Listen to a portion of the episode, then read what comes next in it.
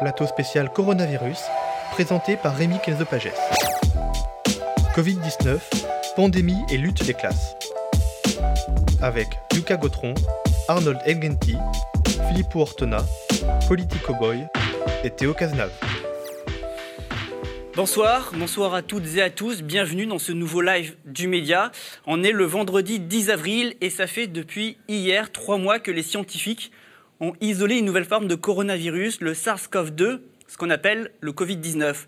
Demain, ça fera trois mois que le premier mort annoncé par les autorités chinoises, euh, enfin, demain, ça fera trois mois euh, depuis le premier mort annoncé par les autorités chinoises, et ça fera un mois que l'OMS a déclaré que l'épidémie était devenue officiellement une pandémie six jours après la France débutait son confinement. Entre-temps, il y a eu 1 476 819 cas confirmés dans le monde selon le Centre européen de prévention et de contrôle des maladies, dont 86 334 en France. Il y aurait plus de 13 000 personnes décédées du coronavirus dans notre pays. Et ces dernières 24 heures, 554 personnes sont décédées dans les hôpitaux et 433 dans les EHPAD. Alors ce soir, j'anime un live de la rédaction du Média qui revient sur les derniers événements liés à la pandémie. En ayant centralisé euh, certaines de nos productions, on s'est demandé qu'est-ce que ces événements nous disent aujourd'hui de la lutte des classes. C'est la question qu'on se pose ce soir parce qu'en prenant un peu de recul et en revoyant nos sujets, on se dit que ce que ces enquêtes et ces reportages racontent, ce sont les inégalités criantes et la manière dont on vit différemment cette épidémie selon notre classe sociale. Covid-19, Pandémie et lutte des classes, c'est le thème de notre émission ce soir. Une émission dans un format qui a vocation à devenir régulier, hebdomadaire, exceptionnellement, le temps de la pandémie. Donc, le vendredi soir à 20h, on se retrouve pour faire le point avec une sélection des derniers contenus du média. On va parler des soignants qui sont en première ligne, mais aussi des violences policières dans les quartiers populaires, des migrants et des sans-papiers plus précaires que jamais en temps de confinement. Puis on va faire un tour à l'étranger, du côté de l'Italie, des États-Unis et dans des pays d'Amérique du Sud. Alors, on est sur YouTube et on peut suivre en direct vos commentaires dans le chat. Alors, si vous avez des questions sur les thèmes qu'on aborde ce soir, n'hésitez pas à les écrire. Et ce qu'on va faire, c'est que je vais les poser pour vous, aux journalistes et à notre invité qui interviennent ce soir dans l'émission. En coulisses, Théophile Quamo se charge de recenser les questions les plus pertinentes pour me les remonter. On est en guerre, nous dit euh, le président français Emmanuel Macron, en guerre contre un ennemi invisible, moi, je ne sais pas si euh, la lutte contre la pandémie mondiale est une guerre, mais il y a une chose euh, que ce moment nous montre bien, c'est qu'il y a une guerre qui, elle, n'a jamais cessé, une guerre de classe. Parce que ce qu'on va voir ce soir, c'est qu'autant dans la manière de gérer l'épidémie que le confinement ou euh, les sommations à reprendre le travail, les inégalités sociales nous explosent à la figure en France et partout ailleurs, et que la lutte des classes est plus vive que jamais. S'il y en a qui sont au front, ce sont bien les travailleurs et notamment les soignants. Ces derniers sont fatigués, fatigués d'aller au front sans armes, sans protection, sans moyen de se battre, avec l'impression d'être des soldats désarmés, alors qu'en France, 7066 personnes sont en réanimation. Clarisse Feltin a interviewé des soignants de l'hôpital Antoine Béclair dans les Hauts-de-Seine. Écoutez-les. Aujourd'hui, à la PHP, il y a 1500 personnels qui sont infectés par le coronavirus. Il y en a un peu plus de 30 sur euh, Antoine Béclair euh, qui se trouve derrière moi. Le président de la République, il y a deux semaines, il nous a dit que, un, la santé n'avait pas de prix, et deux, que les masques, ils allaient arriver. Ben, nous, en ce qui nous concerne, on les attend encore, les masques. On prend la parole aujourd'hui pour pouvoir dénoncer ce qui se passe euh, sur l'établissement Antoine Béclair et aussi dans toute la PHP et aussi tous les hôpitaux de France. Nous, on n'a pas de masque FFP2 dans une situation où il y a 90% des patients qui sont des patients Covid positifs et 10% qui sont des patients dits Covid négatifs. Sauf que le problème, c'est comme il n'y a pas assez de masques FFP2 pour tous les personnels, il y a des transmissions qui se font. Il y a même des cas de patients qui se sont infectés du coronavirus alors qu'ils étaient négatifs pendant leur hospitalisation. Et ça, c'est une situation qui n'est pas tenable. Nous accueillons euh, dans nos services, via les urgences, euh, des patients qui euh, justement ont de la famille ou des parents qui ont été hospitalisés en réanimation. Donc les d'une dame qui est venue accoucher. Donc son mari est en réa parce qu'il a le Covid. Cette dame-là, au bout de quelques heures, a avoué à la sage-femme que ben, la situation familiale dans laquelle elle était. Et forcément, ben, la sage-femme, elle passe de patiente en patiente. Et ces mêmes patientes-là, après, euh, arrivent en suite de couche, c'est-à-dire en hospitalisation. Donc, les soignants qui s'occupent de ces parturiantes qui ont accouché sont aussi impactés. Aujourd'hui, à la PHP, il y a 1500 personnels qui sont infectés par le coronavirus. Il y en a un peu plus de 30 sur euh, Antoine Béclair euh, qui se trouve derrière moi. Le président de la République, il y a deux semaines, il nous a dit que, un, la santé n'avait pas de prix, et deux, que les masques, ils allaient arriver. Ben, nous, en ce qui nous concerne, on les attend encore, les masques. Alors euh, moi je suis aide-soignante de nuit. Ce week-end je vais travailler et euh, donc je travaille de vendredi, samedi, dimanche.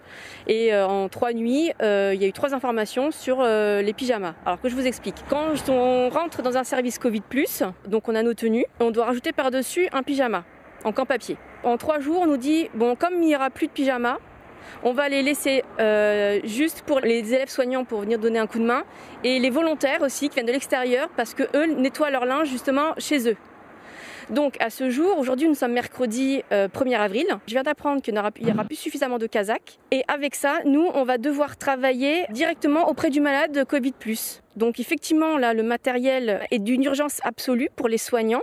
Euh, j'ai des collègues quand même qui sont terrifiés à l'idée de s'occuper de patients Covid sans masque, sans casaque, euh, sans aucune protection en plus du fait du risque d'attraper le virus, on risque de le, ramener à la maison. C'est vraiment un très très gros problème parce que ne, on ne pourra même pas remplir notre mission parce que c'est pas en étant malade qu'on soigne quand même correctement les gens. Je suis assez anxieuse, je suis assez angoissée et inquiète pour l'avenir parce que euh, au niveau du rythme et des euh, cadences qu'on nous impose et du changement d'information permanent, euh, c'est très déstabilisant. On a l'impression que personne ne sait où on va. Aujourd'hui, mercredi 1er avril, j'ai reçu mon planning là qui va couvrir tout le mois d'avril. J'espère que physiquement je vais tenir. C'est vrai pour moi, puis c'est vrai pour tous les collègues. La vraie vraie question, c'est est-ce qu'on va tenir physiquement les cadences, les 12 heures, le fait qu'on alterne le jour et la nuit.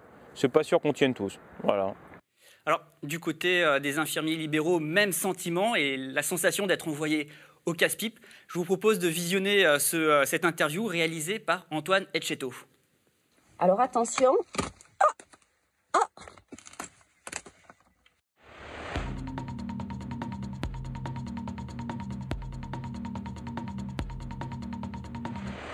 Ils nous ont distribué 6 masques FFP2. Et euh, donc, quand j'en ai discuté avec des collègues, elles m'ont dit que les masques étaient inutilisables. Donc, j'ai quand même été récupérer ma dotation. Et c'est pour ça que quand j'ai fait la vidéo, euh, je, j'étais quasiment sûre que les masques ne tiendraient pas.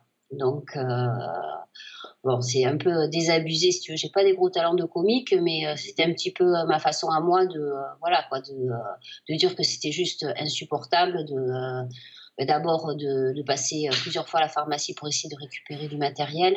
Et puis, euh, et puis, euh, et puis quand on te donne du matériel défectueux et périmé, là j'en ai un. Je les ai gardés précieusement. Donc en fait, périmé depuis 2009.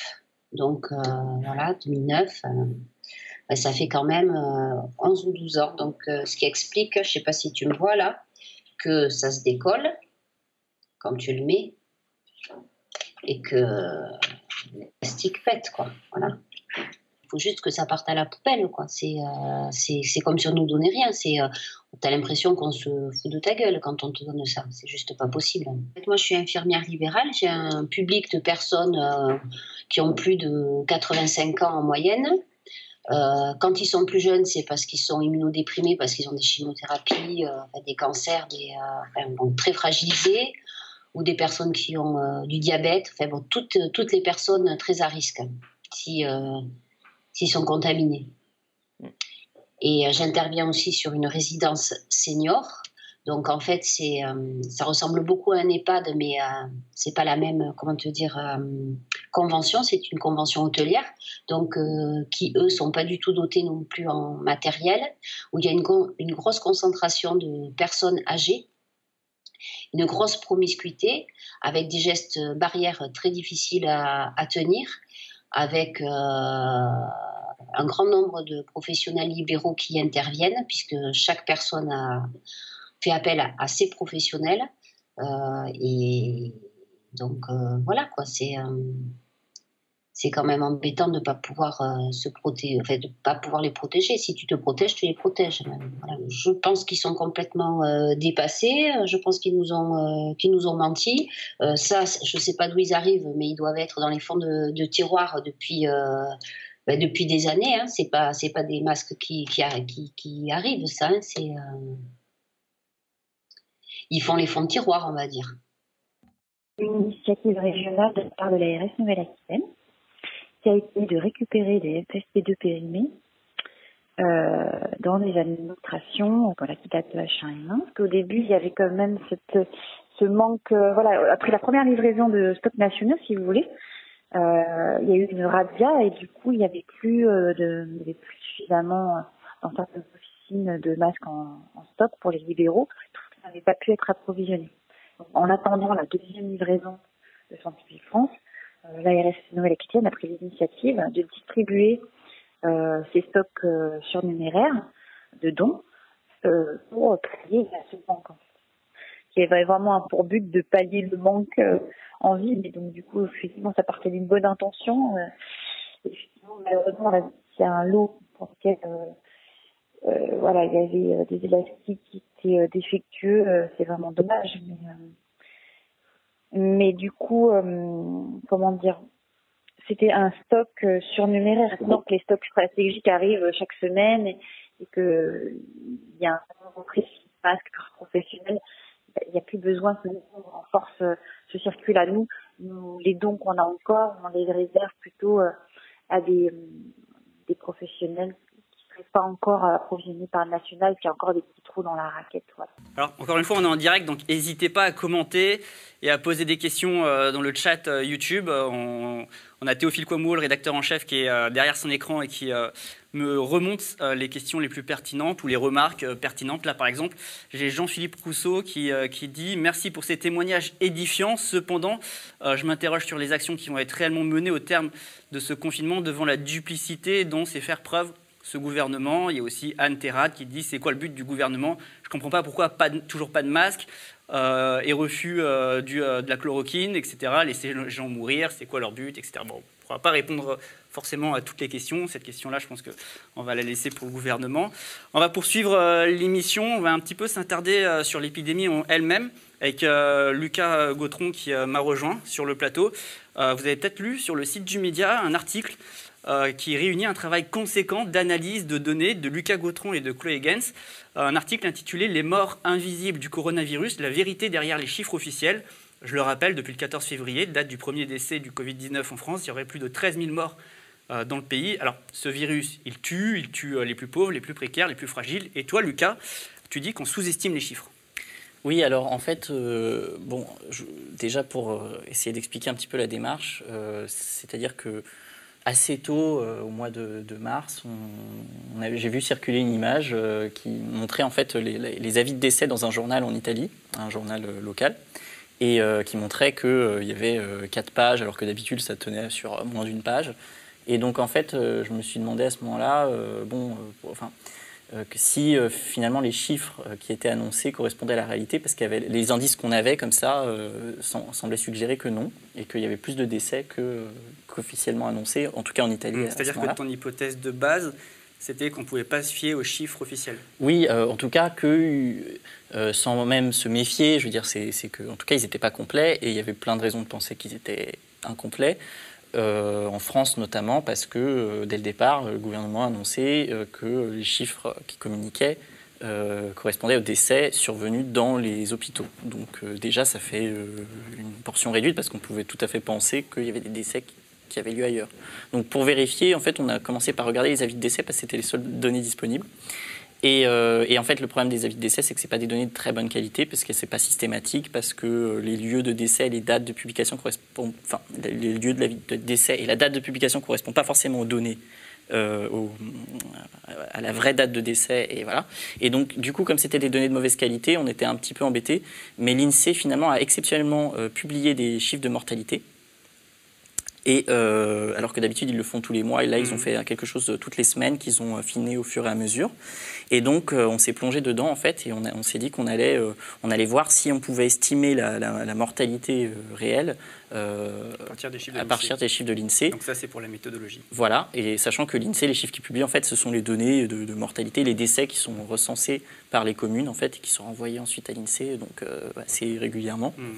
Donc ça permet de voir concrètement, enfin, est-ce qu'il y a plus de morts qu'avant, euh, et combien et, et, de comparer ça aux, données officielles de décès. Et donc on a fait ça pour mars, en fait, on a pu faire ça pour, du 1er au 30 mars. Euh, donc j'aimerais, bah, voilà, j'aimerais qu'on regarde un, graphique si c'est possible. Euh, déjà, qui compare en fait dans le Haut-Rhin, donc c'est le département le plus touché, euh, la courbe de mortalité pour le mois de mars 2020 et pour le mois de mars 2019. Donc vous pouvez la voir là. Alors, on voit très nettement qu'en 2019, on a une, croissance à peu près, un rythme à peu près constant. Hein. ça augmente de façon linéaire. Et en 2020, on voit qu'il y a une explosion en fait des décès à partir du 10, du 10 mars. Et donc quand on a vu ça, on s'est dit que bah, oui, il y avait euh, déjà, enfin, il y avait une hausse de la mortalité qui était assez spectaculaire, qui était euh, très visible sur le graphique. Et, euh, et ensuite, on s'est demandé, du coup, à partir de ces deux courbes, comment on pouvait faire pour estimer la surmortalité. Et en fait, on, a fait tout un tas de, de, vérifications qui nous ont amené à conclure que on pouvait, pour estimer la surmortalité, juste faire la différence entre la mortalité en 2020 et en 2019, parce que finalement, les deux années ont été plutôt basses en termes de, grippe. Et donc, il n'y avait pas une surmortalité excessive pour ces deux années euh, dues à la grippe. Et donc, ça avait du sens d'estimer de, la surmortalité euh, en, faisant la soustraction entre les deux. Euh, et, ensuite, on a comparé donc, cette surmortalité, qui est l'excès de mortalité par rapport à 2019 en, cette année, en mars, et on l'a fait pour tous les départements et on a comparé ça au nombre de décès euh, recensés officiellement. Sachant qu'au mois de mars, les décès recensés, c'était uniquement les hôpitaux et toujours pas les EHPAD. Et donc on voit la, courbe suivante, donc la courbe de mortalité euh, dans le Haut-Rhin, de surmortalité dans le Haut-Rhin et dans les Hauts-de-Seine, euh, dans le Haut-Rhin à gauche et Hauts-de-Seine à droite, avec en, rouge donc la surmortalité estimée à partir des chiffres de l'INSEE et en noir le, nombre de décès officiellement attribué au Covid-19 dans les hôpitaux. Et on voit que clairement, euh, ça colle pas, c'est-à-dire qu'il y a une surmortalité qui est bien supérieure aux données euh, officielles dans les hôpitaux. Et donc ça, on l'a fait pour, plus, pour tous les départements de France, en fait. Et donc ensuite, si on peut regarder un tableau, si c'est possible, un tableau qui montre, voilà, donc euh, les, résultats pour les départements les plus touchés. Et en fait, on compare la surmortalité. Par exemple, dans le Haut-Rhin, on a trouvé en, au mois de mars 137 morts en plus qu'en 2019. 730 pardon, morts en plus qu'en 2019, alors que euh, officiellement dans les hôpitaux il y avait 380 victimes du Covid. Ça veut dire qu'il y a deux fois plus euh, de surmortalité que de victimes officielles du Covid dans les hôpitaux. Alors en fait, euh, ce qui s'est passé, c'est que récemment, euh, cette tendance, hein, deux fois, c'est un truc qu'on voit dans pas mal de, départements. Euh, ça va jusqu'à trois fois, 3,6 fois, vous voyez, dans les Hauts-de-Seine. Enfin, ça peut vraiment être des différences considérables. Alors, donc sachant que ces données officielles étaient d'abord limitées aux hôpitaux, on peut se dire que bon, maintenant que les données dans les EHPAD commencent à, être, à sortir, ben, finalement, ça explique la différence. Mais en fait, les données dans les EHPAD, actuellement, on est à 8000 personnes qui seraient décédées dans les hôpitaux, 4000 dans les EHPAD, mmh. d'après les chiffres d'hier euh, ça suffit pas à expliquer quoi. Parce que là, on a un facteur 2 à 3 en fait euh, de, de, surmortalité.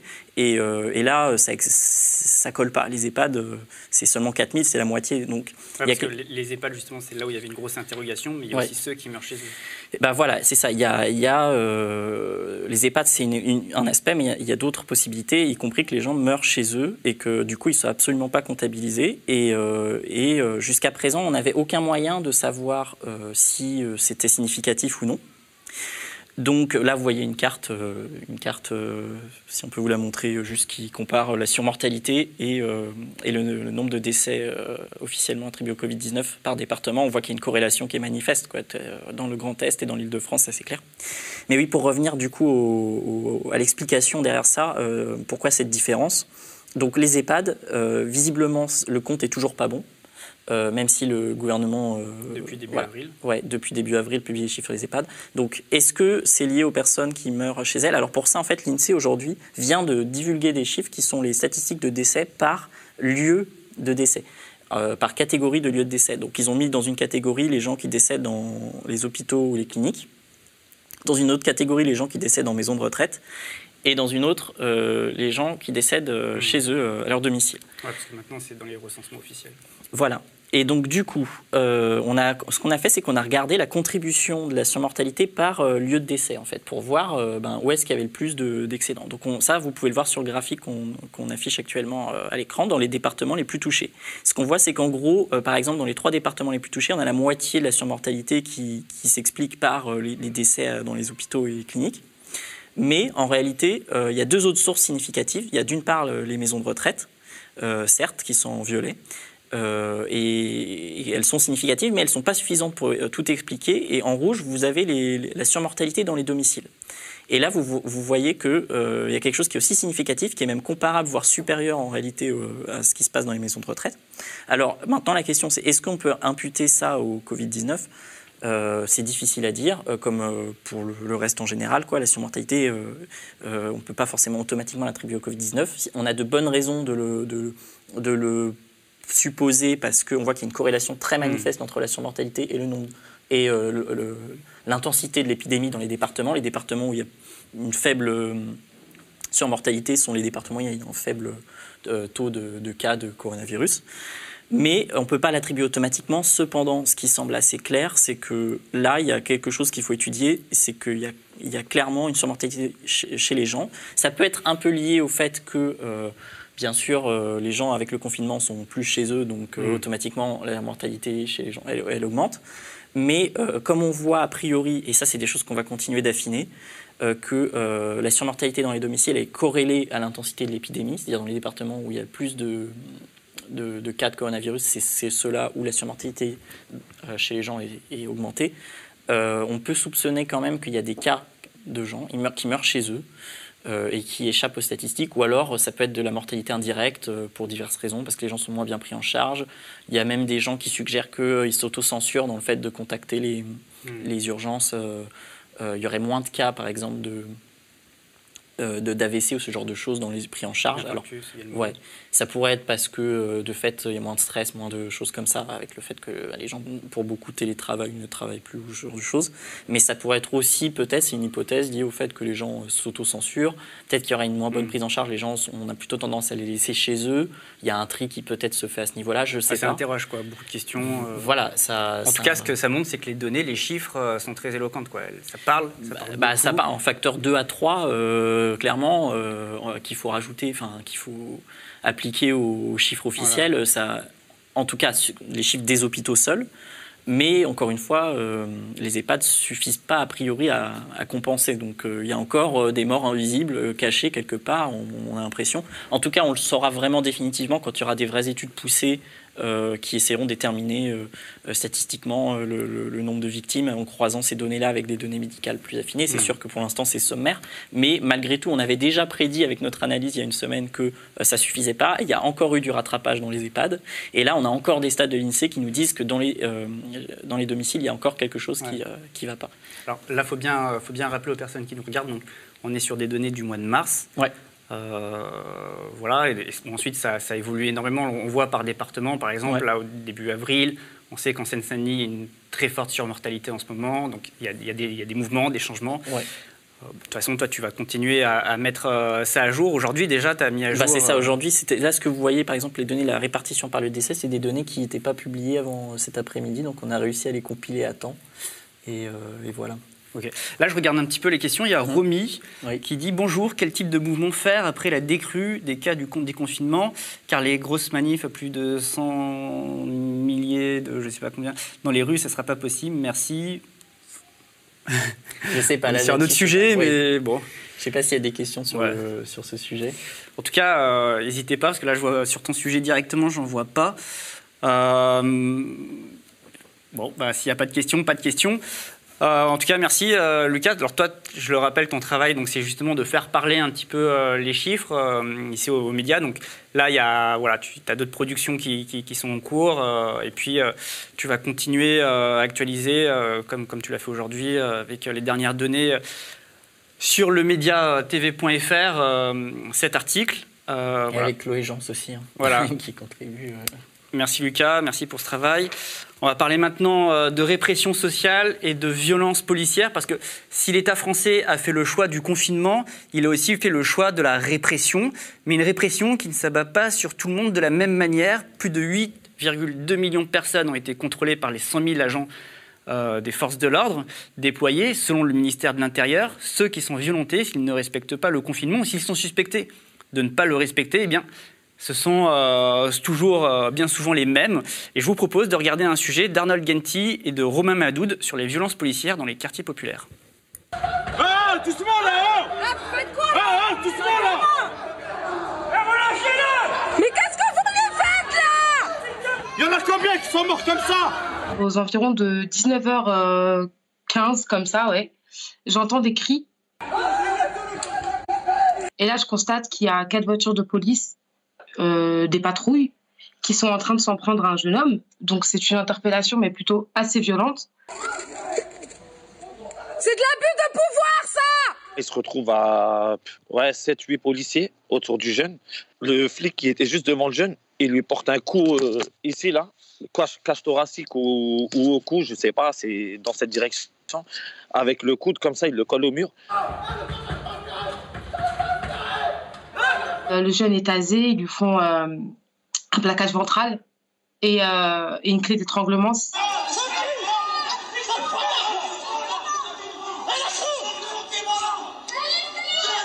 Moi, à la fenêtre, je commence à, à hurler. Ah, doucement là Ah, vous faites quoi là Ah, ah, doucement là À ce moment-là, je me dis putain mince, il va mourir. Il y en a combien qui sont morts comme ça? Le petit, ils vont le tuer. Ils vont tuer comme Adama, euh, comme Aliziri, comme euh, Lamine Dieng. C'est c'est ce genre de, de procédés qui font qu'il meurt. L'étranglement, il a pas besoin de le faire Mais vous aussi, bravo Vous allez tuer combien de mecs comme ça? Et là, euh, il y a une femme qui nous dit de, de filmer. Euh, le policier lui dit ferme ta gueule, salope. T'as l'autre patrouille qui va dans une autre voiture qui dit à un, un, un riverain Rentre dans ton pays, mon Dieu. Mon Dieu, il est...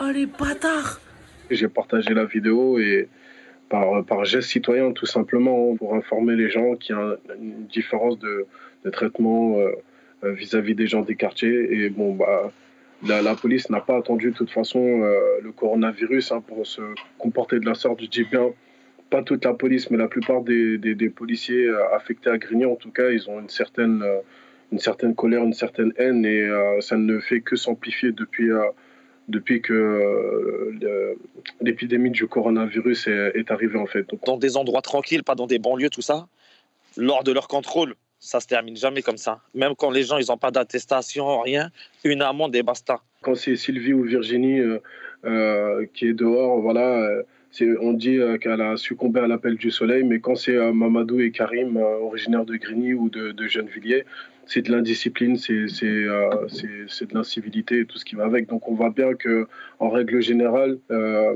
ceux qui sont laissés en bas à chaque fois, c'est les gens du, des quartiers. Moi, je, je, je, dis clairement, depuis le confinement, ils se sont sentis pousser des ailes. Quand on est en HLM, on est en appartement, on est les uns sur les autres. Nous ne sommes pas en, pavillon avec un jardin où on peut faire jouer les, les enfants, etc. Le, le confinement, de manière générale, est compliqué. Le confinement en banlieue, il est encore plus difficile parce que c'est des petits appartements avec des grandes familles. Nos bâtiments sont moches. Nos appartements ne sont pas plus. Les jeunes ont l'habitude de rester dehors. On a un rôle de, comment, de, de protection vis-à-vis -vis des autres. C'est-à-dire que voilà, les petits frères et petites sœurs qui sont dehors juste pour être dehors comme ça, leur expliquer que voilà, on est dans une situation euh, euh, sanitaire exécrable. Il y a des règles à, respecter, ok. Euh, tu pourras sortir à la fin du confinement. Donc voilà, faire, faire beaucoup de pédagogie et répertorier toutes les violences policières, je dis bien violences policières et pas bavures policières parce que c'est pas des bavures, c'est c'est délibéré ce qu'ils font. Et puis après, euh, par la suite, essayer de voir comment on peut faire pour euh, mettre la France face à ses responsabilités, euh, que qu'elle ne traite pas tous ses enfants de la même manière, quoi. Voilà. Bah, on le voit, même en temps de confinement, on n'est jamais vraiment à l'abri. Alors, salut Arnold, tu es en direct avec nous en visioconférence parce que, comme une bonne partie des salariés du média, toi aussi. Tout à fait bah, tu es confiné. Euh, chez toi, d'ailleurs. Ça va? Ça va, ça va, et toi? Très très bien. Alors Arnold, on a vu dans cette vidéo euh, que les habitants des quartiers populaires sont traités euh, différemment que ceux des autres territoires. Tu peux nous expliquer? Alors oui, en fait, ce, qui est, ce qui est ressorti de mes échanges en fait, avec les, les témoins des... du coup, sujet, J'ai eu par exemple en fait Jiggy Jara qui m'expliquait que pour lui en fait ce qui se passait, ça manquait très bien en fait le traitement euh, policier à deux. C'est-à-dire qu'au quartier en fait ça dérange pas. Le comportement des policiers pendant le confinement en fait il est juste révélateur de, de l'apartheid social en fait qui existe en France et que,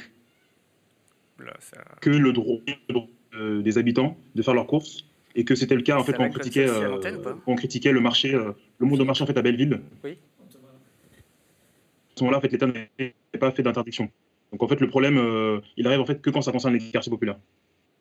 Ce qui se ressemble. si tu m'entends. Ouais, bah ça, ça lag un petit peu, mais on va quand même essayer euh, euh, de, de poursuivre. C'est les aléas euh, du direct et de la technique.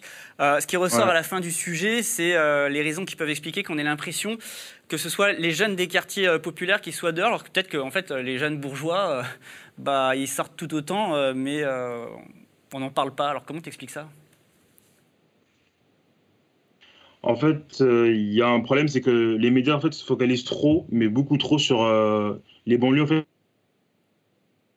En fait, il y a comment dire quand en fait il a fait une comparaison en disant que en comparant en fait l'incivilité des jeunes de banlieue dehors et le besoin de prendre le soleil pour les il fait beau. C'est deux catégories de population qui sont dehors alors qu'elles ne devraient pas, mais le traitement, le, le traitement par la police est complètement différent. Et si tu veux, euh, d'ailleurs, pendant- le, reportage, euh, elle expliquait aussi que le problème est lié aussi à la promiscuité dans les cités, où en fait l'état des appartements est,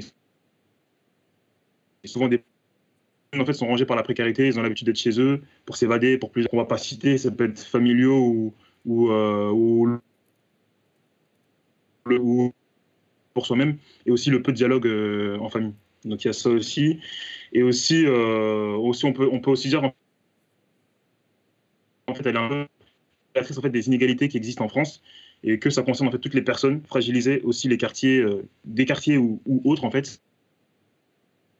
C'est encore une fois en fait le pour tout le monde, mais qu'il est en fait encore plus pour les catégories de population et les habitants des quartiers populaires qui font partie de toutes, euh, qui font partie en fait, et c'est pour et c'est comment dire, pour ces raisons en fait, qu'on vient de le voir. Ok, Je sais pas on- si tu m'entends ça, bien. ça, ça- ça a l'air de pas mal euh, ramer, de laguer. Je vais juste, euh, je vais- on, va, on va sauter un peu une question, mais je veux quand même euh, revenir là-dessus avec toi. C'est. Pour toi, toutes ces questions, tu, tu- tu- tu- tu parles de racisme, euh, voilà, de discrimination, que ça reflète aussi un rapport différent aux, aux jeunes des quartiers populaires. Et tout ça, ça se traduit forcément par une répression policière. Bah, c'est exactement ça. Si tu veux, en fait, il n'y a aucun cadre euh, pour les contrôles de, pour les contrôles, pour le respect du confinement. Les policiers, en fait, ils ont une impunité totale. Euh, ils peuvent faire ce qu'ils veulent. Ils ont, on va dire, même quartier ligue. Donc, les, les consignes du gouvernement, en fait, elles ont été claires. Pas le, mais bon, pas au point de tabasser euh, des jeunes. Et vu qu'on leur a donné des consignes de tolérance zéro, bah, les policiers se comportent comme tels, au point souvent, pas trop loin. Ça, donne l'impression en fait que le comment dire, ça a coupé ça lag beaucoup, donc je pense qu'on va, on va arrêter là. Je... C'est dommage parce qu'il y avait, euh, bon, tu avais, mené une enquête un, un très, très intéressante et euh, avec, avec euh, enfin, voilà, dans, en banlieue parisienne. Euh, tu avais notamment euh, mis en exergue le fait que euh, des associations comme euh, Human Watch et la Ligue des droits de l'homme ont alerté hein, le ministère de l'Intérieur pour, euh, contre euh, ces, euh, ces violences, pour faire respecter euh, le confinement et avaient appelé à la vigilance des autorités. Je te remercie Arnold. C'est dommage que, que, que, que- que la, la visioconférence ait, n'ait pas été très fluide. Ça, c'est bon, voilà, c'est la connexion qui est comme ça. On va maintenant aller voir du côté de certains foyers où vivent des travailleurs migrants, parfois sans papier. Filippo Ortona a interviewé un porte-parole du collectif des Gilets Noirs. Regardez. Avant le confinement, il y avait des gens qui travaillaient un peu, essayaient de gagner un peu euh, pour pouvoir s'en sortir. Mais depuis le début du confinement, ça est devenu beaucoup plus compliqué pour ces personnes-là, moi y compris, parce que ça fait plus de deux semaines qu'on ne travaille pas, il n'y a pas de source de revenus. Et même pour avoir à manger, c'est devenu de plus en plus difficile pour les gens. Tous ceux qui travaillent, que ce soit dans le bâtiment ou autre chose, ces gens-là n'arrivent plus à travailler. Une personne embauchée peut avoir euh, la chômage euh, partielle, mais la, personne qui n'a pas de papier, ils ne peuvent, ils ne peuvent euh, rien du tout avoir. Ça, ça va être une question qui va être très, très difficile après. Parce que si des personnes ne travaillent, ne, ne travaillent pas, ils ne vont pas pouvoir payer leur loyer. Et s'ils ne payent pas leur loyer, ben, ils vont être mis dehors. Du coup, on va avoir beaucoup plus de personnes dehors. C'est pourquoi on, va, on essaie d'organiser une grève pour essayer d'annuler les loyers pour les mois où euh, euh, les gens ne, ne, ne, ne, travaillent pas. Ceux qui ont des papiers, éviter avoir des attestations de dérogation pour sortir, aller acheter quelque chose Mais toi qui n'as pas de papier, il y a aussi des, des, foyers où la police est bloquée juste devant le foyer. Il attend que tu sors. Quand tu sors, ben, tu es arrêté et contrôlé directement. Si tu as une attestation de dérogation, tu n'as pas de papier. Ça, il y a la verbalisation. Il y a aussi la centre de rétention, parce que les centres de rétention ne sont toujours pas fermés. Et à cause de tous ces problèmes-là, il y a des personnes qui ont fait plus de deux semaines enfermées dans leur chambre, qui n'arrivent pas à sortir pour peur de tomber sous la police. On a des messages de beaucoup de foyers qui nous disent qu'ils n'arrivent pas à sortir pour aller acheter quelque chose dehors. Ils ont peur. Et ça devient beaucoup plus difficile pour ces personnes-là. Avoir, même avoir à manger, ça va, ça, c'est très compliqué. C'est pourquoi on a lancé, les Gilets Noirs ont lancé euh, un appel depuis le début du confinement jusqu'à aujourd'hui. On, on, essaie de récolter euh, euh, un peu de matériel, de la nourriture et de, de, des produits d'hygiène. La situation d'hygiène dans les foyers, c'est catastrophe. Par exemple, euh, moi, je suis dans une chambre de à peu près euh, 14 mètres carrés, et quatre personnes dedans, et on ne peut pas, en fait. On ne peut pas respecter les mesures de sécurité.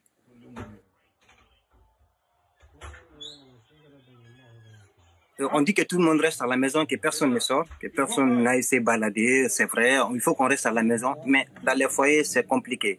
Il y a des foyers qui ont euh, deux, trois, jusqu'à quatre lits dans certains foyers et dans ces, dans ces, dans ces chambres, tu peux trouver jusqu'à 10 personnes qui, qui dorment dedans.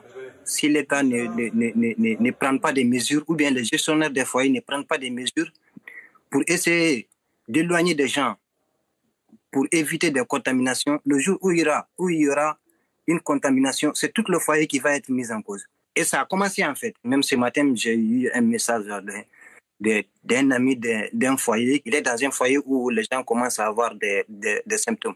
Les, autorités connaissent les bonnes informations, les actionnaires des foyers connaissent les bonnes informations, mais ils n'expliquent pas ça aux résidents.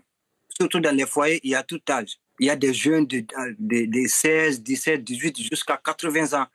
Et toutes ces personnes-là sont mélangées dans des pièces pour se contaminer dans ces cas, c'est très, très facile en fait. C'est très facile. Tout ce qui intéresse les actionnaires, c'est leur, leur argent, leur loyer, le loyer. Payer juste le loyer, le reste, ils s'en foutent.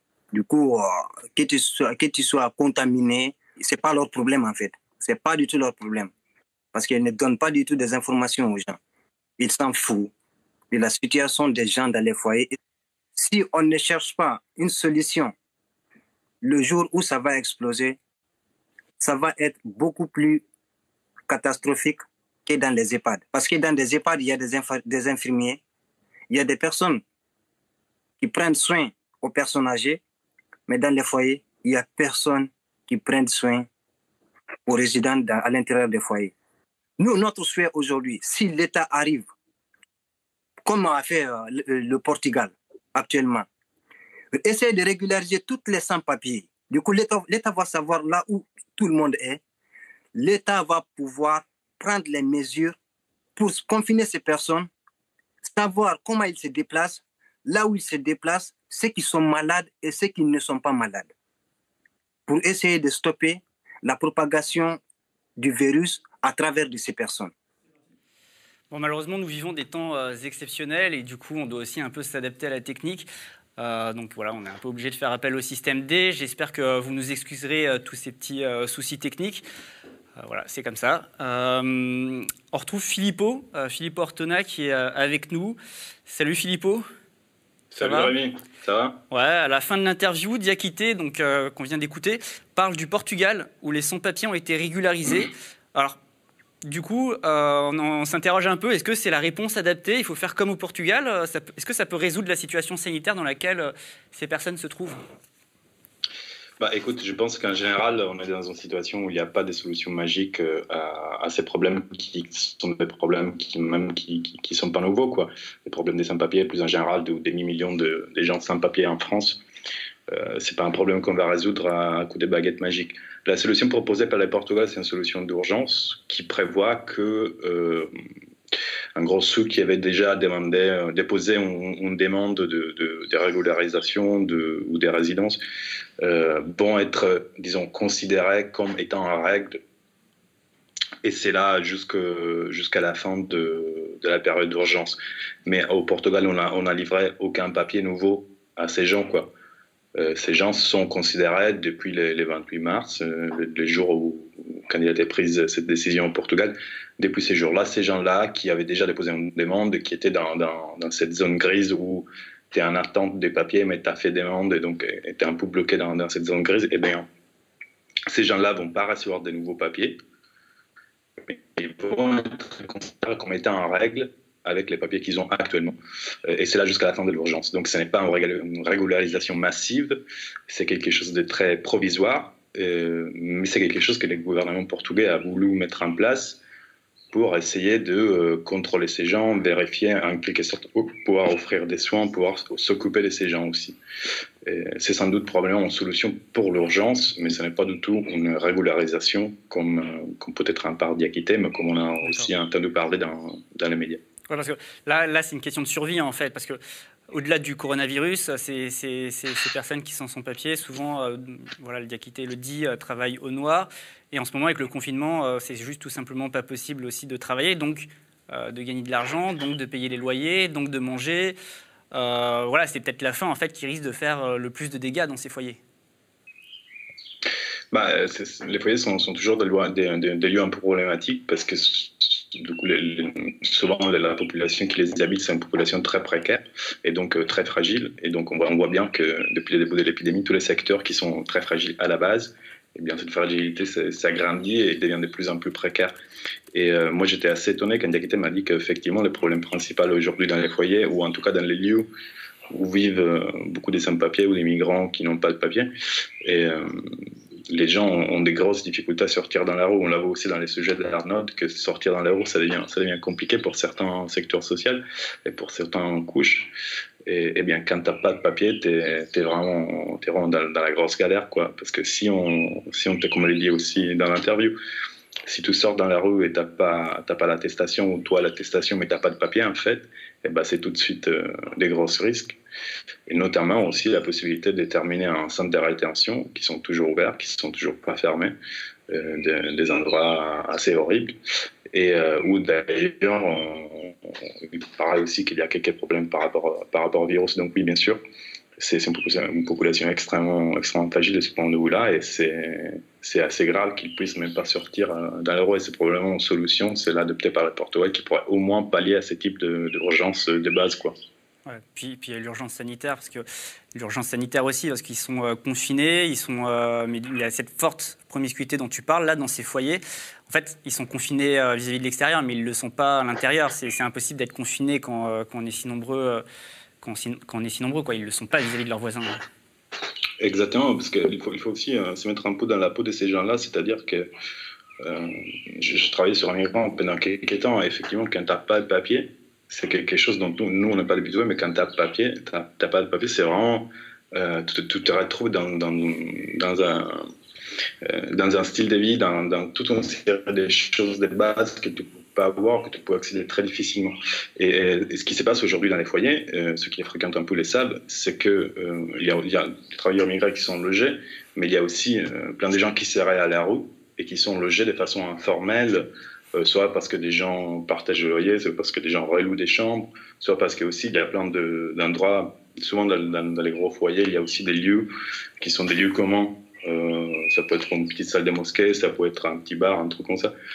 Et il y a plein de gens qui seraient à la rue et qui euh, dorment dans, dans, les espaces communs, dans les couloirs, dans les couloirs, etc.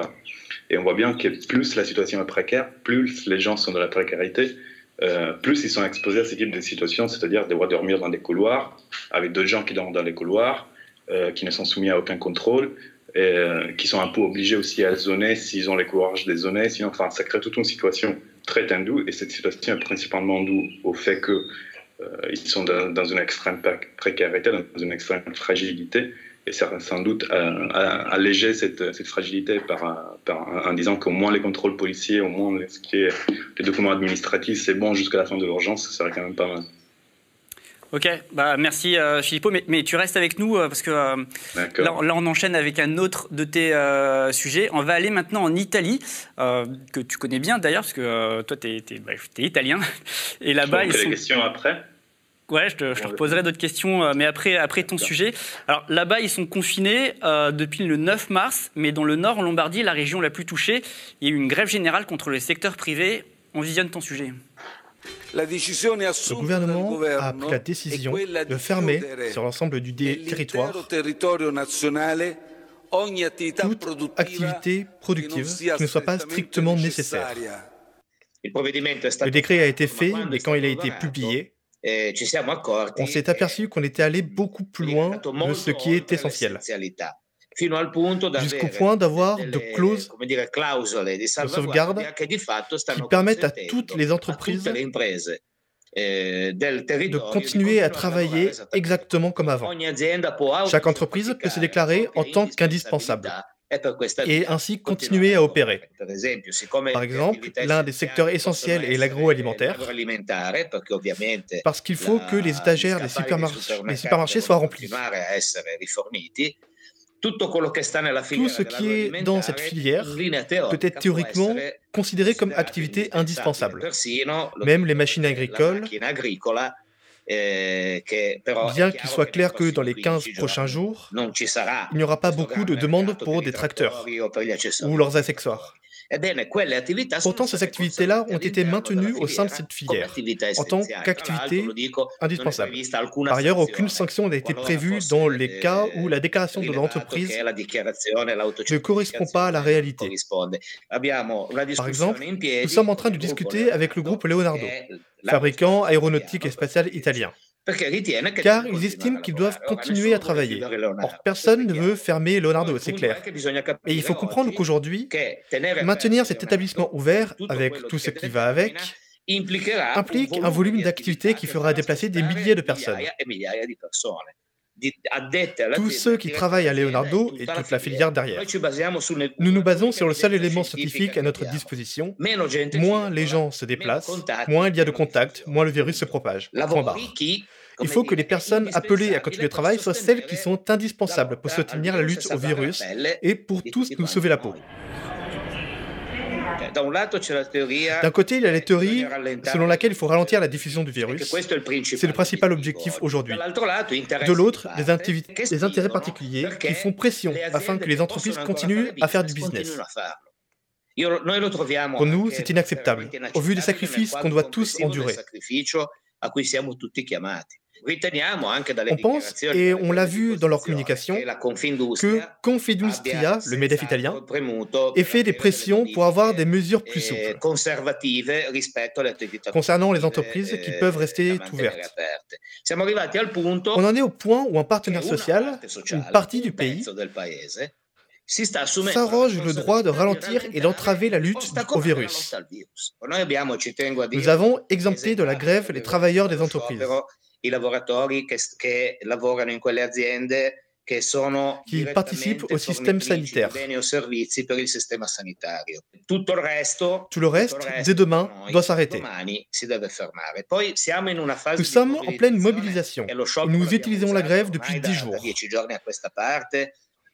pour forcer la main à des entreprises particulièrement réfractaires. Si on n'a pas de réponse, on continuera à lutter à l'intérieur des entreprises pour obtenir le même résultat, qu'il y ait moins de gens en circulation. Alors, Filippo, euh, alors déjà, si vous avez des questions à poser à Filippo ouais. sur l'Italie, euh, c'est maintenant. Après, ce sera trop tard. Filippo, il faut préciser, cette interview, tu l'as faite euh, fin mars.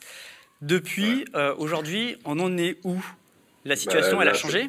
On voit bien tout l'enjeu de, l'actualité chaude dans une situation pareille. Hein. Les choses évoluent de jour en jour et un sujet qui était bien, qui était pertinent il y a, 10 jours n'est plus du tout pertinent à l'heure actuelle. Au fait, à l'époque, les grands débats en Italie, c'était ok, on fait le confinement, mais en fait, il y a, toujours les, grandes entreprises qui n'ont rien à voir avec des filières, essentielles qui, sont toujours là, qui, travaillent, quoi, où il y a des milliers de gens qui se déplacent chaque matin pour, pour aller bosser et risquer leur vie. Euh, il y a eu une série de pendant, mais en réalité depuis le début du confinement en fait en Italie, il y a eu tout de suite des actions syndicales assez spontanées. Euh, d'autant plus que la région la plus touchée en Italie, la Lombardie, c'est c'est aussi l'une des régions les, plus industrialisées du Nord.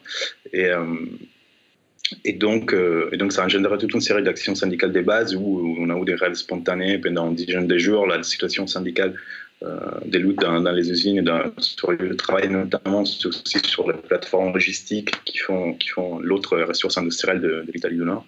Euh, il y a eu plein de grèves, plein d'actions.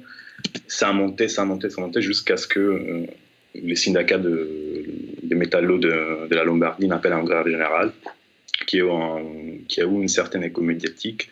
La grève a eu lieu l'après-midi de cette grève-là, si je ne me trompe pas, on parle du 25 mars. Euh, dans, la soirée de cette journée-là, il y a eu euh, euh, le gouvernement a reçu les syndicats, a reçu le, MEDEF italien qui s'appelle Confindustria, et ils ont, ils ont décrété, ils ont fait des trucs beaucoup plus sévères par rapport à ce qui peut rester ouvert et ce qui ne peut pas rester ouvert. Il y a toujours des polémiques, il y a eu euh, aujourd'hui encore euh, Giuseppe Conte, le, Premier ministre, euh, a fait, un, un autre décret, enfin, il a fait d'autres déclarations où il a dit que les mesures de confinement strictes resteront très probablement au moins jusqu'au 3 mai. Et, il y a eu une nouvelle réunion avec Confindustria et les syndicats. alors, les syndicats, ils sont la presse des gauches, au moins les syndicats, ils disent qu'ils sont, ils sont plutôt d'accord sur comment les gouvernements ont pu gérer la situation à partir dans les derniers dix jours, ils ont mis des mesures assez strictes euh, par rapport à ce qui peut rester ouvert, à ce qui peut rester fermé. Par contre, ils sont très mécontents de, un peu de la mesure clé de, ces décrets, c'est-à-dire euh, il faut que les, entreprises demandent au préfet la possibilité de rester ouvert. Et c'est pas clair sur quelles conditions. Enfin, il y a, il y a plein de zones grises qui sont qui sont toujours pas éclaircies. Et euh, il y a aussi l'absence de sanctions qui est contestée par les syndicats. Globalement, par contre, Confindustrie a fait savoir d'être très très mécontente euh, de, comment la situation a évolué. Et, euh, il y a eu énormément de lobbying de la part de, de MEDEF italien sur, le gouvernement. Et, euh, pour l'instant, en tout cas, on, en est là.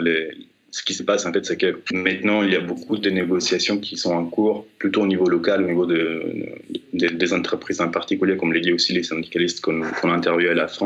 C'est plus désormais sur chaque entreprise qui est en bataille à l'intérieur euh, euh, depuis. Hmm, donc, donc en très peu de temps, en très peu de temps, il y a eu beaucoup de changements, quoi. Beaucoup de choses se sont passées euh, depuis. Oui, exactement. Je, dirais. Mais par contre, la grève a eu, a eu un succès, je dirais, assez, assez fort, puisque une grève régionale a quand même une très très forte, qui a une très très forte adhésion, celle dont on, dont on parle de la donc celle qui, qui remonte au, au 25 mars. Et c'est quand même grave qui, a gagné, quoi. Puisqu'après, mm. le gouvernement a, con, conseillé toute une série de, choses assez importantes, quand même. Alors, on, dit souvent, enfin, on entend beaucoup ces derniers temps que euh, ce qui se passe en Italie, c'est un peu ce qui va se passer en France euh, dans quelques semaines. Qui a un petit, voilà, on compare beaucoup les deux situations et qu'il y a un décalage de quelques semaines entre les deux pays. Euh, toi qui vis en France, qui, connais bien la situation en Italie, euh, tu as la sensation que euh, c'est pertinent, qu'il y, a des points de comparaison à faire euh, qui sont possibles, comme si l'Italie était un peu un miroir avec quelques semaines d'écart de la France? Ouais, c'est un peu comme voyager dans les temps, j'avoue. C'est assez incroyable. En fait. C'est plutôt au niveau du débat public que cela se passe, c'est-à-dire ce, qui, fait les débats publics de, de l'actualité en Italie pendant une semaine. bah, ça arrive exactement de la même façon, avec les mêmes gestes rhétoriques, avec la même syntaxe presque. Euh, et après, ça arrive aussi en France, mais avec plus ou moins une semaine de décalage. Et du coup, c'est vraiment qu'on voyageait un peu dans les temps. Quoi. Et, euh, donc, les débats, par exemple, de, maintenant, les débats en Italie, c'est sur deux axes. Les premiers axes, c'est euh, la réponse européenne, c'est-à-dire les négociations qui sont en cours entre, entre d'un côté les pays du Nord sud d'Europe qui s'est bataille sur, sur les corona bonds et comment la Banque Centrale Européenne va gérer la crise, ce qui fait beaucoup de débats en Italie. Et, et le deuxième point, c'est déjà la sortie du confinement. Aujourd'hui, le, gouvernement italien a mis en place une task force, enfin, une commission spéciale quoi, pour euh, étudier les premières mesures de levée des confinements. Ce sera sans doute, comme on l'a dit, après les 3 mai. Mais en tout cas, déjà, on voit bien que la rhétorique euh, médiatique et des, politiciens est déjà dans. On a passé la, phase la plus aiguë, ce qui, est aussi euh, supporté par les données médicales, puisque désormais c'est assez clair, la courbe commence à s'aplatir et, à ralentir. Et, mais on voit bien que du coup, ça ne m'étonnerait pas du tout que la semaine prochaine ou dans 10 jours plus ou moins, euh, les débats en France, et ça commence déjà à être un peu les cas, on, commence plutôt à se poser la question de est-ce qu'on va sortir au confinement, comment on va y sortir, euh, qui va gérer les trucs, euh, comment on va gérer, etc. Ouais, puis je, le rappelle aussi, en, France déjà, tu as des appels à la grève dans le secteur du commerce de la part de la CGT. J'ai une question pour toi de la part de Julius. Saluté, je suis vers 20 000. pourquoi les Italiens pourrait aller bosser sur Monaco et nous, on ne pourrait pas aller en Italie euh, voilà, pour travailler? Moi, je ne savais pas qu'on pouvait aller à Monaco. Je ne suis jamais allé à Monaco. Euh, moi, je pense que les frontières étaient toujours fermées et, elles doivent probablement rester fermées jusqu'au 3 mai, même si là aussi, il commence à y avoir un certain débat sur qu'est-ce qu'on va faire avec les frontières. Mais ça reste un débat médiatique pour l'instant. Ok. Bon, bah, j'ai pas d'autres questions. Euh, ça marche, Philippot, merci. Encore une actualité que tu vas suivre euh, de très près. À bientôt. Euh, à moins qu'il y ait d'autres questions. Non, il n'y a pas d'autres questions. Il y a juste Kamel Daoudi qui fait une remarque. Salut Kamel. Varoufakis a écrit en l'échange d'une crise permanente. L'Italie a accepté les prêts ESM. Donc les prêts ESM, c'est mécanisme européen de stabilité, euh, de pitoyables prêts euh, aux entreprises, un régime de réassurance chômage euh, pseudo-fédéral, etc. Donc voilà, je ne sais pas si tu as des... Ouais, non, c'est une remarque D'ailleurs, salut Kamel, j'espère que, que tout va bien, que c'est... Enfin, c'est vous sur la plateau de médias. Mais effectivement... ce qui est intéressant, c'est que c'est vrai qu'il y a un, décalage entre l'Italie et la France, que les choses reviennent plus ou moins pareil, mais il y a certains trucs qui, font quand même la différence et qui expliquent pas mal des choses. Par exemple, en France, on ne parle pas autant des façons polémiques, notamment de, de, ce qui se passe en Europe moment. Ça fait beaucoup plus de débats en Italie pour des raisons aussi historiques liées à la dette italienne, etc., à la crise de 2008.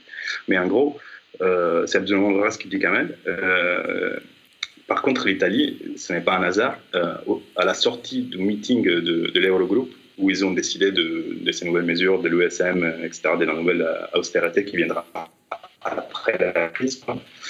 Mais en gros, l'Italie a dit tout de suite, euh, c'est intéressant, c'est un premier progrès sur, euh, sur ce qu'on veut. Par contre, nous, on ne va pas demander l'OSM. Quoi.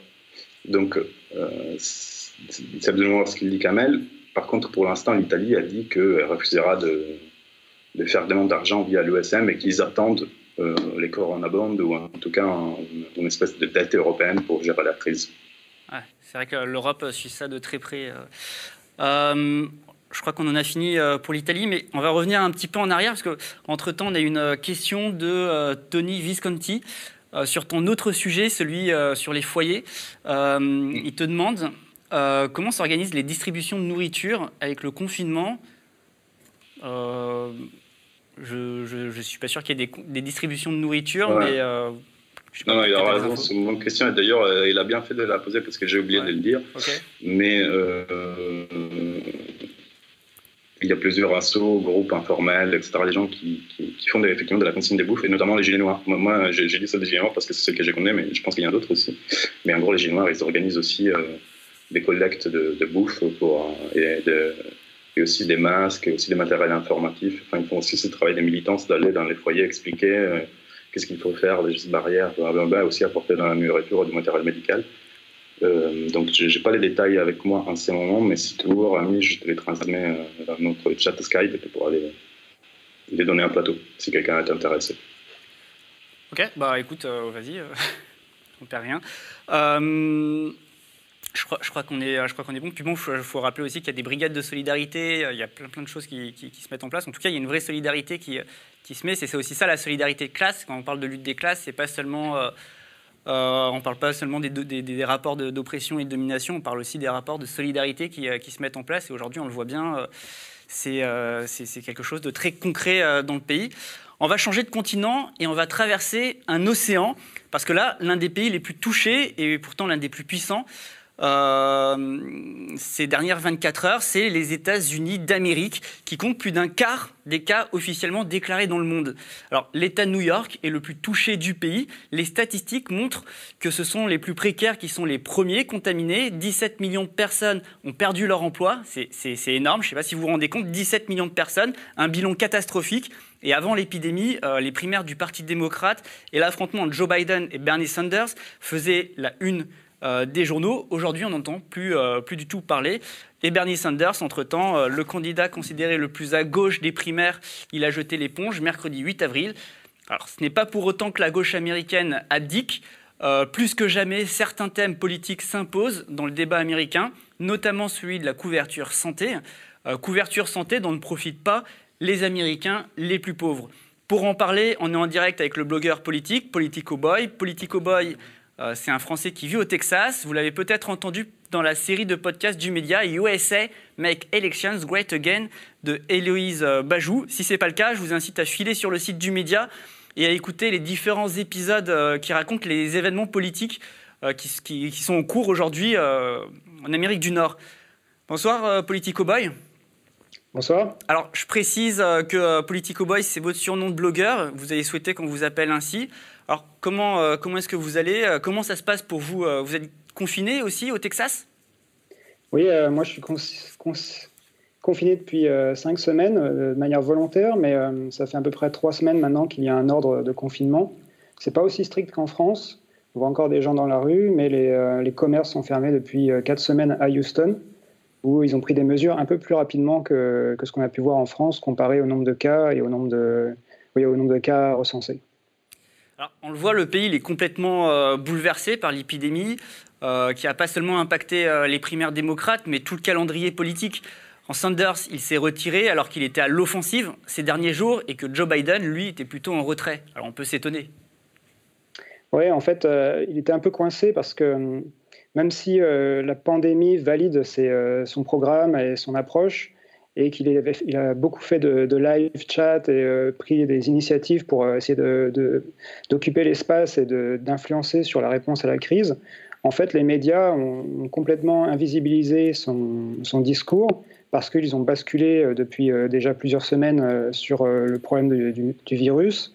Ils suivent surtout les réponses de Trump à, la crise et ils, ont, arrêté de suivre la primaire, donc il n'y avait pas vraiment d'espace à Sanders pour influencer les électeurs en vue des, prochaines élections. Donc ça déjà, c'est un problème euh, pour lui s'il veut essayer de refaire son retard euh, d'un point de vue électoral. Et ensuite, il y avait un problème avec les partis démocrates, puisque à chaque fois qu'il y avait des scrutins, on a vu en Floride, mais après au Wisconsin, il y a juste quatre jours, où le Parti démocrate a voulu maintenir les primaires et du coup, pour faire porter en même temps la responsabilité à Sanders en lui disant euh, tacitement eh bien, vous ne euh, voulez pas abandonner, donc du coup, les gens sont obligés d'aller voter. Donc du coup, euh, ils prennent des risques et risquent de, contracter le virus. Donc c'était un problème un peu pour Sanders d'être à la fois dans une campagne inaudible et en même temps d'être plus ou moins tenu responsable pour les problèmes sanitaires et la désunion du parti face à Trump. Alors, je le rappelle, hein, si des personnes ont des questions à vous poser, Politico Boy, euh, bah, n'hésitez pas à nous euh, les poser sur le chat, je les poserai après euh, à notre invité. on peut se tutoyer. ouais, ok, ça marche. alors, c'est vrai qu'on le rappelle, donc Bernie Sanders avait appelé à faire don pour lutter contre le coronavirus. Donc Joe Biden, lui qui était plutôt en retrait, était devenu complètement inaudible. Mais est-ce que, du coup, avec tous ces changements, Bernie Sanders, quand même profiter un petit peu euh, d'avoir, d'avoir été à l'offensive ces derniers temps et euh, va réussir à imposer certaines de ses revendications en faveur des classes populaires. On parle notamment beaucoup euh, ces derniers temps du Medicare. Oui, c'est un, enjeu. Bon, d'un côté, on voit la, progression dans les enquêtes d'opinion de, l'adhésion à sa, proposition de nationalisation de l'assurance maladie, donc le Medicare for All. Donc, d'un point de vue de l'électorat, il y a un appétit pour ça qui grandit. Et euh, on a vu aussi, juste aujourd'hui, euh, Biden a indiqué qu'il allait euh, faire une concession en acceptant d'abaisser le niveau d'éligibilité de Medicare de 65 à 60 ans. Donc c'est un petit pas, puisque la proposition de Sanders était de, faire que Medicare soit accessible à tous les Américains. Donc ça va dans le bon sens, mais c'est encore un tout petit pas. Il ne faut pas oublier qu'aux États-Unis, en fait, la, santé, c'est 17% du PIB. Et derrière les assurances maladies, les hôpitaux privés, il y a aussi des, groupes financiers, des investissements importants et de la spéculation financière dessus. Donc y a, les barrières pour faire passer une mesure comme ça sont vraiment euh, élevées. Et sans une mobilisation importante des Américains, ça sera difficile d'aller jusqu'au bout. Alors, euh, les élections euh, présidentielles américaines, justement, doivent se tenir, euh, enfin, sont censées se tenir en novembre. On verra si, elles vont se tenir. Donald Trump, le président actuel, il est candidat à sa réélection. Mais on se demande si l'épidémie ne risque pas un peu de tout chambouler. On a vu ces derniers jours que des statistiques, parce qu'en outre-Atlantique, les statistiques ethniques sont autorisées. On a vu que l'épidémie touchait massivement, notamment dans l'État de New York, des catégories très populaires de la population, notamment parmi les Noirs américains. Ces derniers qui sont historiquement des électeurs euh, du Parti démocrate. Euh, notamment, on a vu pendant les, primaires, notamment de Joe Biden. Est-ce que cette pandémie, elle peut modifier durablement aussi le paysage politique américain? Et qui sait, peut-être vont, vont jouer un tour à Donald Trump? C'est un peu difficile à prévoir, mais on peut voir différentes choses. Il y a d'abord son taux d'opinion favorable, qui a d'abord augmenté avec l'épidémie parce qu'il était très présent dans les médias. Il tient une conférence de presse euh, quotidienne qui parfois dure jusqu'à deux heures. Donc ça, euh, et, comme à côté euh, Biden ne, fait pas grand-chose, ça crée un espace politique. Donc on a vu qu'il a d'abord progressé dans les sondages pour atteindre un, plus haut historique, à 48% d'opinion favorable, il me semble. Mais là, on commence à voir une amorce de, de chute pour, pour son opinion, qui est maintenant autour de 43% et qui ne donne pas de signe de rebond pour l'instant. Donc euh, plus euh, la crise économique va s'aggraver et plus les Américains vont commencer à connaître des gens autour d'eux qui ont euh, attrapé le virus ou qui ont été exposés d'une manière ou d'une autre. Il y a près d'un demi-million de personnes qui ont été diagnostiquées maintenant positifs. Donc il est, probable que, plus la crise dure et, empire et plus les chances de Trump d'être élu diminuent. Euh, cela dit, il y a une, bataille un peu au Congrès qui est en train de se passer là pour, euh, pour l'organisation des élections, puisqu'en fait c'est le Congrès qui a le pouvoir de reporter ou pas les élections présidentielles, ce n'est pas Donald Trump. Mais euh, par contre, dans le cas de base, si tout se passe comme prévu, elles vont avoir lieu physiquement, donc les gens vont devoir aller dans les bureaux de vote. Ça, c'est le, le, statu quo les démocrates essayent de mettre en place un système euh, de vote par correspondance et par courrier qui est déjà, euh, qui est déjà en place en Californie et dans certains États. ils veulent le généraliser à tout le pays et, donc euh, faire ça de manière proactive pour que ça soit en place en novembre. Donc il faut prendre des décisions dès maintenant. Et le Parti républicain ne veut pas. A priori, la, la raison, c'est qu'ils voient, et c'est un calcul politique bien sûr, parce qu'ils estiment que si les gens doivent se déplacer pour aller voter, leurs électeurs ont plus de chances de se déplacer. Il y a une, euh, enquête d'opinion qui, euh, indique que pour l'instant, les, les électeurs de Trump euh, sont plus enthousiastes que les électeurs de Biden. On a vu, je crois que le chiffre, c'était 50% des Américains qui pensent voter Trump se disent très enthousiastes à l'idée de voter Trump, alors que seulement 20% des démocrates qui pensent voter Biden se disent enthousiastes à l'idée de voter Biden. Donc ça, va être un enjeu aussi pour Biden d'essayer justement de faire des concessions à la gauche pour euh, essayer de motiver l'électorat euh, de, Sanders. Mais si les élections se passent comme prévu, euh, physique, avec un vote physique, ça, pourrait l'avantager et ça pourrait le faire gagner malgré sa cote de popularité assez basse. Hmm, on voit en fait, il y a des clivages sociaux, des clivages de classe très très forts en fait aux États-Unis, une lutte des classes très vive quoi. Oui, euh, on voit ça sur les, euh, sur les différentes démographies, mais euh, tu parlais du vote des Noirs. C'est un vote qui était très important pour, pour Biden pour gagner la primaire, et ça ne reste que 15% de l'électorat total, donc, et qui a un électorat qui est déjà acquis à plus de 90% aux démocrates. Donc il y aura peut-être une mobilisation plus élevée cette fois-ci de cet électorat pour voter pour Biden par rapport à ce qui s'était passé avec Clinton mais c'est pas forcément l'électorat qui va faire, euh, euh, qui va peser plus sur la, sur la, présidentielle. Justement, par rapport à, ce sujet, j'ai une question. Euh, j'espère que j'écorche pas le, nom, parce que, enfin, j'espère que je vais bien le prononcer. Une question de Eric Almandinger.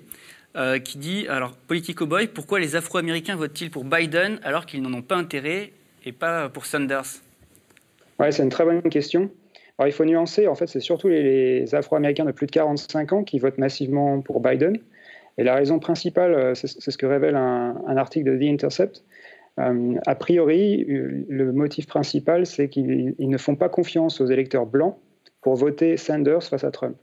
Ils ont l'impression que les, riches électeurs euh, blancs euh, ne sont pas prêts à élire un socialiste et euh, pour des raisons historiques, ayant déjà été plusieurs fois trahis entre guillemets par l'électorat blanc, ils, ne font pas confiance à cet électorat pour placer Sanders devant Trump.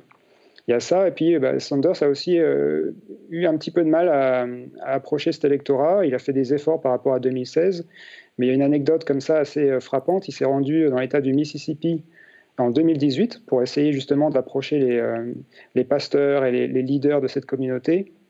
Et il n'a pas mentionné le fait qu'il euh, avait été arrêté euh, lorsqu'il était, lorsqu'il faisait partie du mouvement de Martin Luther King pour les droits civiques. Il avait été arrêté par la police dans une manifestation non violente. Et il ne l'a même pas mentionné, puisque Sanders n'aime pas trop parler de lui. il a du mal à, montrer la sensibilité euh, pour euh, les, problématiques euh, auxquelles font face l'électorat afro-américain. Donc ça, c'est aussi un, problème personnel de communication qui, l'a handicapé. Un petit peu, un petit peu trop pudique peut-être du côté de, de oui, Bernie Sanders.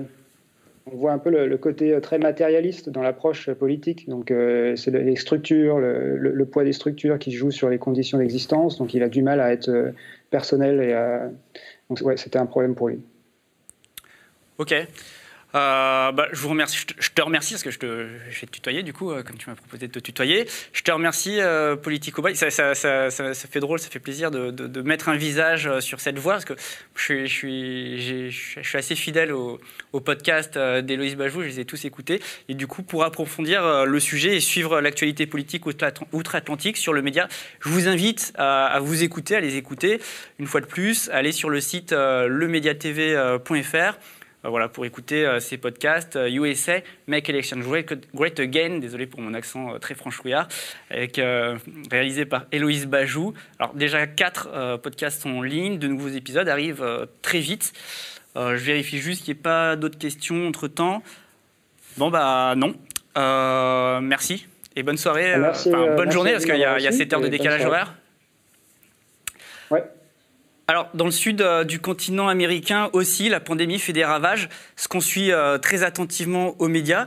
Et euh, sur notre site, vous pouvez retrouver en ligne une série de reportages écrits de nos correspondants sur place, en Argentine, en Colombie, et pour le prochain article qui va sortir, en, en Bolivie. Et le moins qu'on puisse dire, c'est que là-bas, les mesures de confinement, elles sont très révélatrices euh, des inégalités sociales. Et pour en parler, on retrouve Théo Cazenave, rédacteur en chef du site du Média. Salut Théo. Ah, je t'entends pas. Tu m'entends pas? Ah, ça y est, je t'entends. Ça va Théo? Ça fait plaisir de te voir, ça fait longtemps, depuis le début du confinement. Euh, on va d'abord parler euh, de l'Argentine, où il y a Fabien Palem, notre reporter sur place, qui met l'accent sur l'étrangeté de la présence des militaires dans la rue. Tu peux nous en parler? Oui, alors l'Argentine, c'est une situation assez particulière parce que le pays est, pour l'instant assez préservé. On a, on a 1894 cas, dont, la majorité à Buenos Aires, la capitale, et 81 morts. Et c'est peut-être dû à un comportement euh, très précautionneux depuis le début de la crise, puisque là-bas, le, confinement court depuis le 20 mars. Et euh, le, président Alberto Fernandez vient d'étendre le confinement euh, jusqu'au 27 avril prochain. Le président, donc actuellement, était un peu pressé par les organisations patronales qui, euh, poussent pour une relance rapide de la production non essentielle. Mais, euh, mais il a été assez clair là-dessus. Il a dit, je cite, euh, Il faut dire clairement qu'avec ces mesures, on sauve des vies et que tout, le reste est secondaire. Voilà, pour, refroidir un peu les, les ardeurs des, des, syndicats de patrons. Et dans son discours, notamment, il a comparé, dans son discours qui date de hier, il a comparé de nombreuses fois la situation argentine à la situation espagnole qui est l'une des plus catastrophiques, comme on a pu le constater, avec euh, aujourd'hui en Espagne plus de 153 000 cas et 15 400 décès. Et donc l'article de, Fabien, Fabien Palem, notre, journaliste sur place, s'appelle En Argentine, un pays et sa mémoire confinée.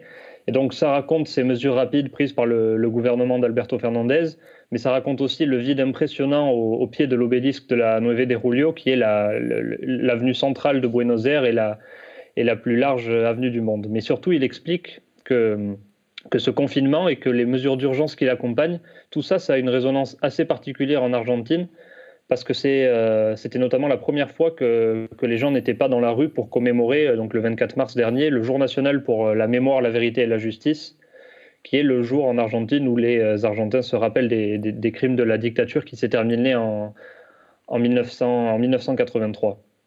Et donc, si tu veux, le fait qu'il n'y ait personne dans la rue, sinon les forces de l'ordre, ça rappelle des heures assez sombres de l'histoire politique de, l'Argentine contemporaine. Donc pour les, pour les Argentins qui ont voulu quand même témoigner de, de, de, leur devoir de mémoire historique ce jour-là, il a fallu euh, inventer des nouveaux moyens de, mobilisation. Donc euh, on a pu voir par exemple, et Fabien le raconte dans son papier, que les, les maires de la place de mai, donc ces femmes, euh, ces mères de disparus de la dictature, qui ont l'habitude de manifester chaque semaine sur une place de Buenos Aires pour demander la vérité et la justice sur la disparition de leurs proches, euh, elles ont par exemple accroché le foulard blanc qui est leur emblème euh, à leur balcon.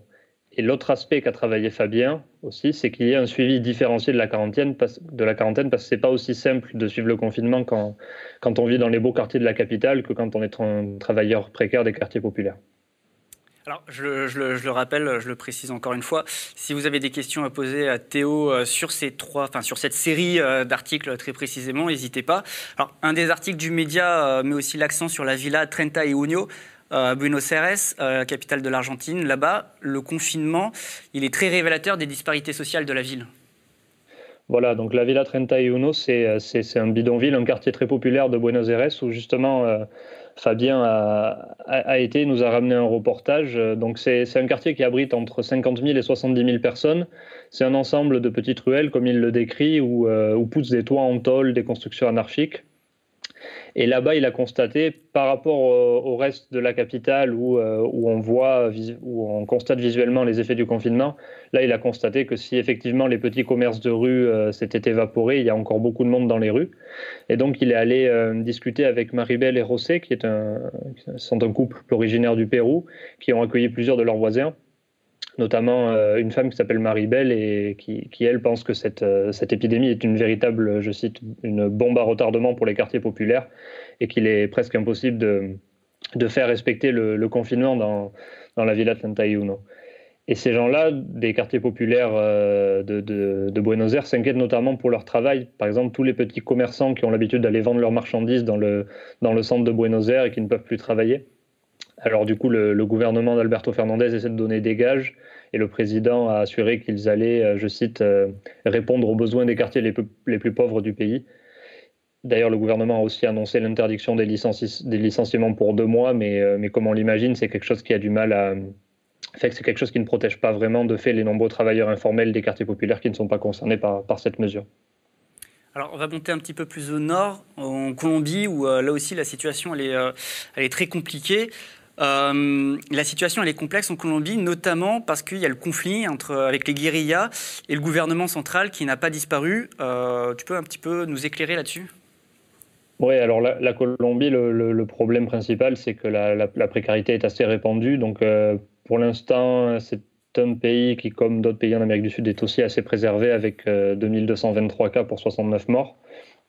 Et là-bas, au début du confinement, notre, journaliste sur place, Nicolas Radziwon, a, assisté à, des manifestations spontanées de vendeurs ambulants et de travailleurs précaires qui, euh, qui, euh, qui, en fait s'inquiétaient de, savoir s'ils allaient pouvoir euh, tenir, puisque comme les travailleurs du bidonville argentin dont, on parlait tout à l'heure, ils peuvent plus continuer à travailler avec le confinement.